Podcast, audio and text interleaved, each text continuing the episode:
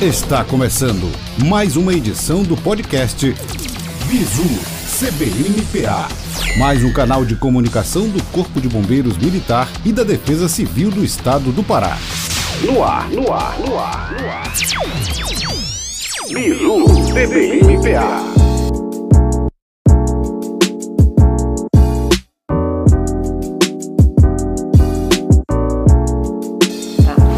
Olá, sou Tenente Coronel Caroline, subdiretora de saúde aqui no CBM. É, nós estamos né, já no final do mês de maio e decidimos hoje fazer um podcast para falarmos sobre a campanha do Maio Amarelo, que nacionalmente é debatido sobre a prevenção dos acidentes de trânsito. E para participar deste debate conosco, nós estamos com o Capitão Neto, né, que é do SARI, e eu acho que ele vai falar com muita propriedade a respeito do assunto, né, Neto? E assim, infelizmente, a gente ainda se depara com uma grande incidência de acidentes de trânsito. É, nesse aspecto, é correto afirmar que é, há uma prevalência alta no nosso estado desses acidentes com vítimas fatais? Bom dia, Coronel. Bom dia a todos que estão nos ouvindo nesse momento. Capitão Neto, é, sim, a resposta à sua pergunta é que sim. A gente observou sim, um incremento no número tanto absoluto de acidentes quanto de vítimas fatais. E a pergunta é: se nós estávamos em períodos de, de pandemia e com a implementação de lockdown, é, o grande questionamento que os especialistas se fazem hoje e é, e é tema de debate. Né? E por que então do incremento no número de acidentes, número de vítimas fatais, número de pessoas é, que foram comprometidas, vítimas de acidentes, enfim. Então, está gerando debates e já estão colhendo é, de maneira preliminar algumas informações, tá? que são que a gente vai debater ao longo do nosso papo aqui, ao longo da nossa conversa. Então, assim, para a gente continuar introduzindo o tema, né, eu acho que seria bom a gente primeiro falar da importância desse primeiro atendimento desse paciente vítima de trauma, né, e qual seria o impacto desse atendimento pré-hospitalar móvel na móvel mortalidade, né, tanto na morbidade né, que são todos os traumas oriundos desses acidentes, as sequelas, né, os tempos de, de hospitalizações né, e os, os, os males causados pelos, por, por todos esses acidentes, por toda essa, essa dinâmica. Assim como também os pacientes que infelizmente evoluem a óbito, ou na cena do acidente, ou durante ou posteriormente depois recebendo já o atendimento intra-hospitalar e evoluindo com um prognóstico desfavorável e óbito. Então, a... nesse, nesse caso, Neto, eu imagino que seja importante a questão do tempo de chegada né, do, do APH, do atendimento pré-hospitalar, bem como a manipulação dessa vítima, tá certo? Corretíssimo. A gente costuma falar no atendimento pré-hospitalar que o tempo, o tempo ele é traduzido em vida. Então, principalmente para pacientes graves né, e para pacientes potencialmente graves. Então, em cena, um socorrista aí não deve levar mais do que 5 a 6 minutos para ele retirar essa vítima da cena e transportá-la para um local que possa oferecer um atendimento, um atendimento adequado e apropriado. Tá? Quando a gente fala adequado e apropriado, a gente pode se deparar com a seguinte situação que acontece muito em nosso meio e que deve ser evitado.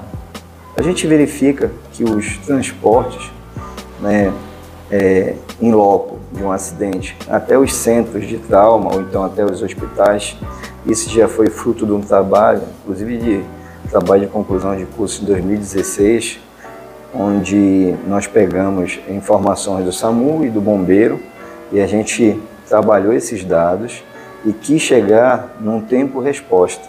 E e é, coincidentemente o tempo resposta de bombeiro e SAMU né, são praticamente os mesmos, em torno de 6 a 8 minutos.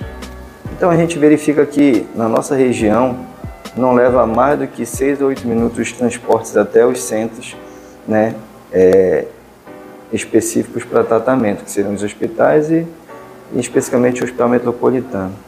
Então é importante que ao se deparar com o paciente, observando que o paciente tem politrauma, um paciente grave ou que pode evoluir com gravidade, o socorrista ele fique atento para que ele não é, leve para um local que possa retardar o atendimento.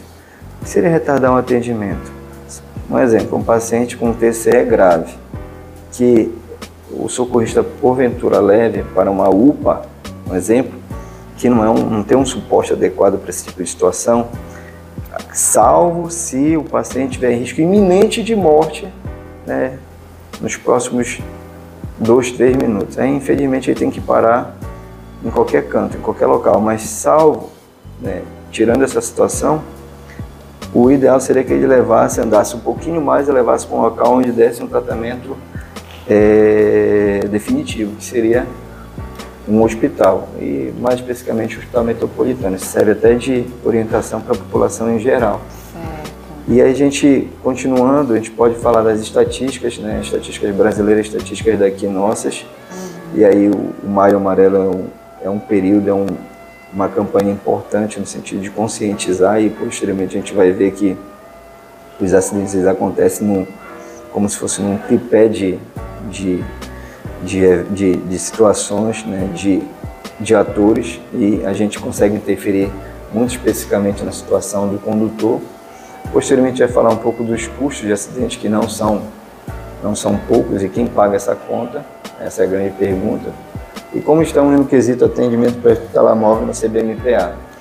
Então assim, os cuidados pré-hospitalares podem melhorar pouco a sobrevida de doentes oncológicos. No entanto, em vítimas de alma os cuidados pré-hospitalares podem fazer a diferença entre a vida e a morte, entre uma sequela temporária grave ou permanente, ou entre a vida produtiva e destituída de bem-estar de um paciente atendido é, pelas ambulâncias do Corpo de Bombeiro e também dos nossos amigos do SAMU. Isso, inclusive, está no que eu acabei de falar, está tá no PHTLS, que seria a Bíblia do, do atendimento pré-hospitalar e aí traduz basicamente o que a gente irá discutir ao longo de, desses minutos de conversa. Então, o atendimento pré-hospitalar, que seria aquele primeiro atendimento, ele não deve ser qualquer atendimento.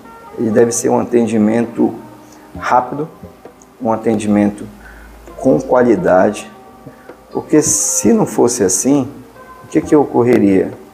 A gente está acostumado a ver que em vítimas de acidente de trânsito, a gente se depara e, e às vezes passando de carro se depara com todo mundo lá vendo o paciente traumatizado e ninguém interfere, ninguém é, manipula o paciente. E está correto isso, porque a manipulação tem que ser com técnicas e com equipamentos especializados, com que é o uso às vezes de colar cervical, quando tem suspeita de TRM, que é trauma raquimedular, com a colocação de CAD, enfim.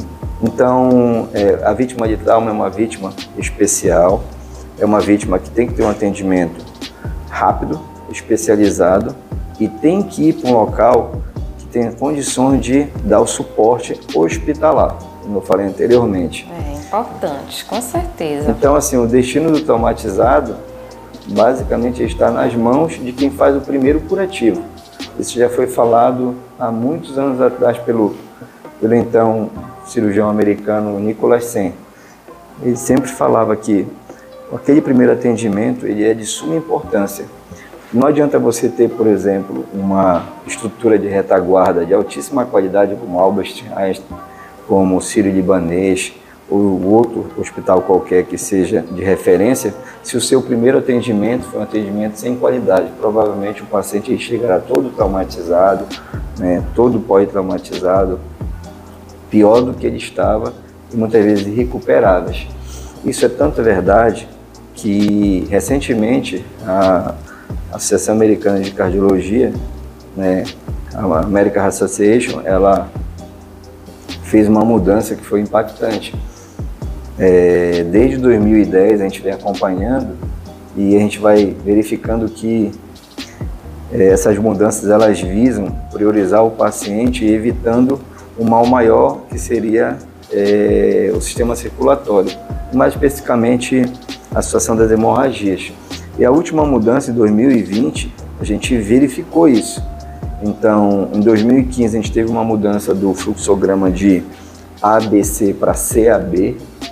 Em 2020 a gente se deparou com uma nova mudança.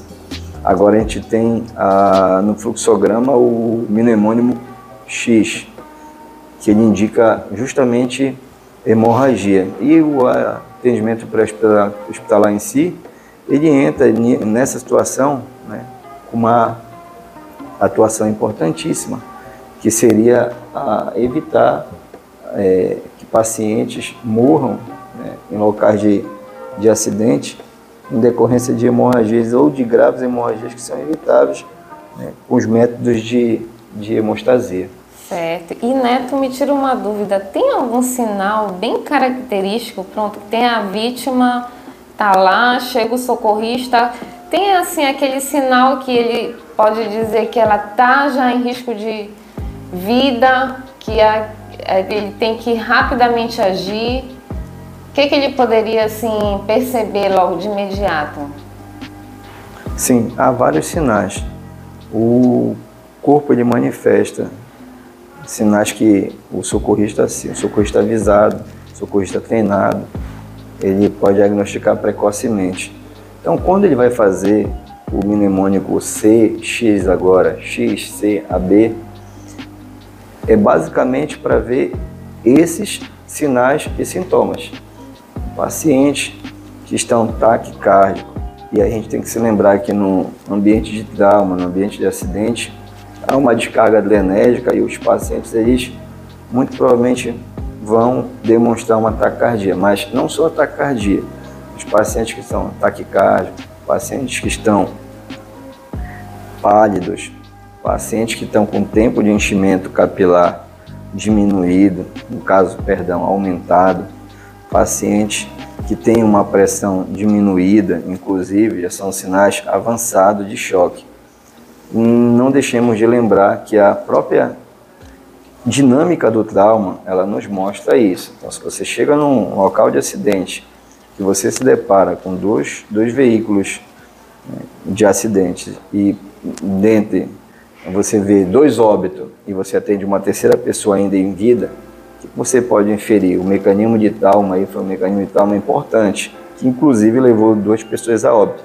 Então essa terceira pessoa também, pelo próprio mecanismo de trauma, você já pode inferir que é uma pessoa potencialmente grave. Por mais que ela esteja consciente, orientada, você vai ter que fazer essa, esse atendimento rápido, observar os sinais precoces de choque, foram esses que eu falei, taquicardia, aumento no tempo de enchimento capilar, diminuição da pressão, inclusive esses sinais aí são sinais já bem tardios de choque. O paciente precisa ser atendido imediatamente. Tá? Então, vol então voltando para a situação, então esses acidentes, né, eles mataram cerca de 5.381 pessoas nas rodovias federais em 2021. Os dados a gente vinha observando que eles vinham caindo até 2019. E com o advento da pandemia, como nós falamos, isso já está sendo fruto de debate, aumentaram.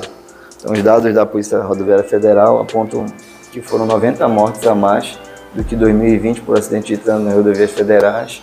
E mesmo com a pandemia, aumenta o número de internações por acidente de trânsito no Brasil. Em 2021 houve um aumento de cerca de 10% no número de internações por acidente de trânsito, mesmo com a pandemia causada pelo Covid. E o número de mortes nas rodovias federais durante o carnaval, por exemplo, é maior desde 2017. Mesmo sem feriado oficial, foram 106 mortes nas rodovias federais durante o carnaval de 2022. Desde 2018, o Brasil mostrava uma tendência de queda em todos os indicadores. E aqueles períodos onde as pessoas ficavam de lockdown e eram sucedidos por períodos de liberação, são períodos onde a gente observa que houve esses incrementos no número tanto de acidentes quanto de morte. O Brasil, não deixamos de, de falar que é a quarta, está em quarto entre os países com mais mortes em acidentes de trânsito, segundo a Organização Mundial de Saúde em 2019, ficando apenas atrás da China, Índia e Nigéria. Em 2018, por exemplo, o índice de brasileiro que atingiu a triste marca de 23,4 mortes por 100 mil habitantes. Isso é muito alto. No Brasil, uma pessoa morre a cada 15 minutos por causa de acidente de trânsito e a cada dois minutos um ser humano sofre sequelas por causa de ferimento. Isso aí são dados de José Aurélio Ramalho, diretor-presidente do Observatório Nacional de Segurança Viária da ONSV. Nossa, isso é um dado assim muito preocupante, né? Tu e assim, a gente volta àquela velha frase, né, que prevenir é melhor do que remediar. E assim, é, eu acho então que há poucas campanhas ou campanhas que não estão sendo efetivas em relação à prevenção dos acidentes de trânsito. E falando agora em Brasil, quais os impactos econômicos né, que temos devido às consequências que geram esses acidentes? Quanto a custos, isso é, é bem importante, porque assim, não se pode calcular o que se representa a perda de uma vida humana, ou os danos psíquicos e estresse traumáticos aos quais as vítimas de trânsito e seus familiares são submetidos. Isso é muito subjetivo, a situação do quanto custa uma vida de uma pessoa para uma família, mas as, alguns outros dados a gente pode sim é, nos, nos ater aqui. Tem estudos que fazem esse levantamento inclusive em termos gerais, o custo de acidentes, o custo total dos acidentes, englobando todas as suas fases, ele gera em torno de 3% do PIB nacional. Isso dá uma boa cifra. Para ser mais específico, em 2014, esse trabalho é um pouquinho antigo, 2014, mas eles conseguiram catalogar isso. Então, viram que os custos é, são, os custos são altos. Para ser mais específico, né, os custos médios por componentes elementares segundo a gravidade de acidente de dezembro de 2014. E aí a gente tem que ver que teria que se fazer as, as correções. Mas para pacientes, um exemplo, para pacientes feridos leves, fala, fala de feridos graves. Feridos graves, esses feridos graves, né, sem vítimas, é, no pré-hospitalar, ele tem um custo uni, um, unitário de R$ 1.707. Parece pouco, mas se a gente observar aqui quantos acidentes não ocorrem, e aí você vai ter que multiplicar isso para tantas vezes que tiveram um acidente. A gente vai ver uma cifra um pouco mais alta. No pré-hospitalar, para feridos graves, com acidentes com vítimas, 1.111 e com fatalidade, 1.032. E o componente pré-hospitalar é o componente, vamos dizer assim, com o menor custo em toda essa cadeia aí de custos. Então, em termos econômicos, o IPEA estimou em cerca de 60 bilhões o custo dos acidentes em 2014. Isso é um estudo do IPEA para é, fazer frente a políticas que eles necessitavam naquele período. Então, os estudos mais recentes apontam que esses valores com certeza aumentaram né, num trabalho é, publicado em 2020, estimou o período de 2007 a 2018 em cerca de 1,5 trilhão, ou seja, uma média de 130 bilhões ao ano são os custos dos acidentes no Brasil. É, então a gente percebe aí que isso indica, só indica que a gente precisa realmente avançar né, nas campanhas de prevenção, na conscientização. E assim, para a gente fechar, né, é, obrigada já, Neto, desde já, a sua participação aqui com a gente. Mas a gente não pode é, esquecer do nosso socorrista, né, da sua segurança. Que mensagem, então, você pode passar para os socorristas, né, na, na hora da atuação deles, né, na, num acidente de trânsito? Acredito que seria a paramentação, né, a questão da paramentação, não negligenciar essa parte. O que, que você pode é, nos falar sobre isso? No ambiente externo, que não é um ambiente controlado, o primeiro item para a gente observar no atendimento é a situação da nossa própria segurança. Então, diante de uma situação de acidente a gente vai se deparar com um ambiente aberto, um ambiente que a gente não tem controle total, antes de atendermos, eu sempre falo, primeiro eu, depois os meus, depois os, os seus. Isso é um ditado que a gente usa muito no jargão nosso meio a meio, mas que serve sim para elucidar. Eu jamais vou conseguir atender alguém se eu me tornar uma outra vítima. Então, o primeiro ponto é a segurança. É você chegar no local, se acercar de que você vai ter um ambiente tranquilo para você atender. Isso os nossos militares têm de doutrina na escola, então creio que não deva ser tanto problema. O segundo ponto é o militar estar tá capacitado, treinado, treinamento diário, treinamento constante. E aí a diretoria de ensino, o departamento de ensino, isso é importante nesse sentido. Porque eu sempre falo, o atendimento pré-hospitalar desde quando eu entrei em 2004 e aí se usou o protocolo de 2000, eu aprendi de uma situação e isso é muito dinâmico. De 5 em 5 anos são produzidos trabalhos, esses trabalhos são é, atualizados constante. Então, esse ramo, esse, esse segmento de atendimento pré-hospitalar, o segmento em saúde em si, é um segmento que o tempo inteiro ele, ele necessita ele faz com que a pessoa tenha que ser reciclado constantemente. Então, o nosso socorrista ele tem que estar atento, ele tem que estar estudando, ele tem que estar de olho nos protocolos, nos manuais, nas diretrizes, para que ele assim possa prestar o melhor atendimento para aquele que é o nosso pagador, de, que é o pagador de imposto, que é o nosso, o nosso cliente principal. Porque assim a nossa corporação, uma corporação secular e pautada em, em, em doutrinas, é, vai poder prestar o melhor atendimento e prestando o melhor atendimento, com certeza, os resultados serão mais positivos e essa pessoa voltará ao seio da sua família, que é o que a gente mais quer. Com certeza. Temos também que cuidar dos nossos aqui, né? Então a gente já pode encerrar por aqui. Obrigada, Neto. Foram informações assim até para mim, coisas que eu não tinha é, conhecimento e eu acredito que a gente possa é, levar para outras pessoas. Muito obrigada por, por estar aqui conosco hoje. Obrigado, agradeço a oportunidade, está sempre disponível. Bom dia.